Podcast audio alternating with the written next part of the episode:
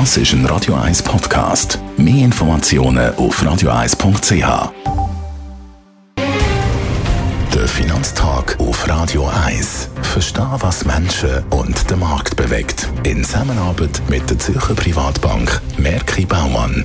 www.merkibaumann.ch wir haben den Gerard Piasco als Gast. Er ist der Anlagechef der Privatbank Merke Baumann. Diese Woche wollen wir über die grossen Zentralbanken reden. Warum ist diese Woche von den Zentralbanken für den März so wichtig?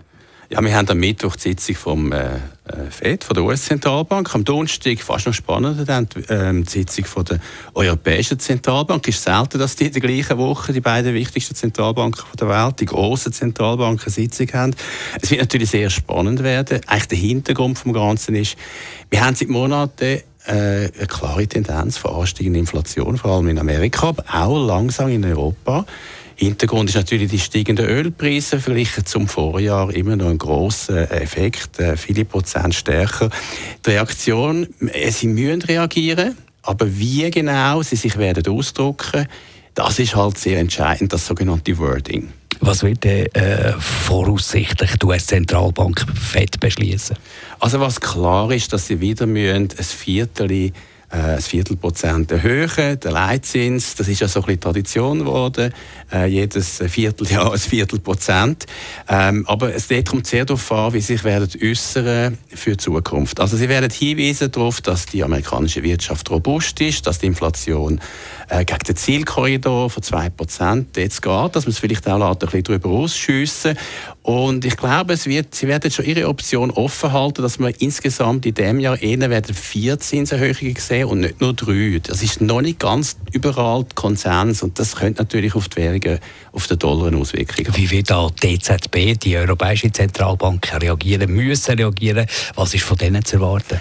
Ja, dort ist es ein bisschen anders. Also Sie sehen natürlich schon, dass ähm, man eigentlich keine künstliche äh, Liquiditätszufuhr mehr braucht in der europäischen Wirtschaft, in der Eurozone. Wir haben natürlich das Italien-Risiko, das stimmt, aber Sie werden natürlich nicht auf die Italiener eingehen. Eigentlich dürfen Sie ja das nicht machen, wieder auch eine Art Art of the Deal von der EZB aus.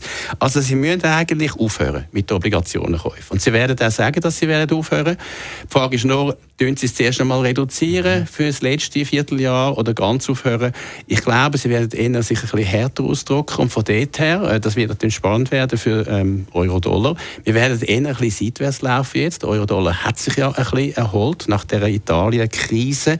Auch äh, am gestrigen Tag da mit dem Finanzminister, der natürlich gesagt hat, ja, wir werden jetzt erst mal Euro sicher nicht machen. Äh, Austritt ist kein Thema, aber dort wird das Budgetdefizit erhöht werden. Informationen vom Gerard Piasco, der Anlagechef der Privatbank Maggie Baumann. Immer im Dienstag Gast bei uns und immer, wenn ihr wollt, auch als Podcast. Der Finanztag gibt es auch als Podcast auf radioeis.ch. Präsentiert von der Zürcher Privatbank Merki Baumann. www.merkibaumann.ch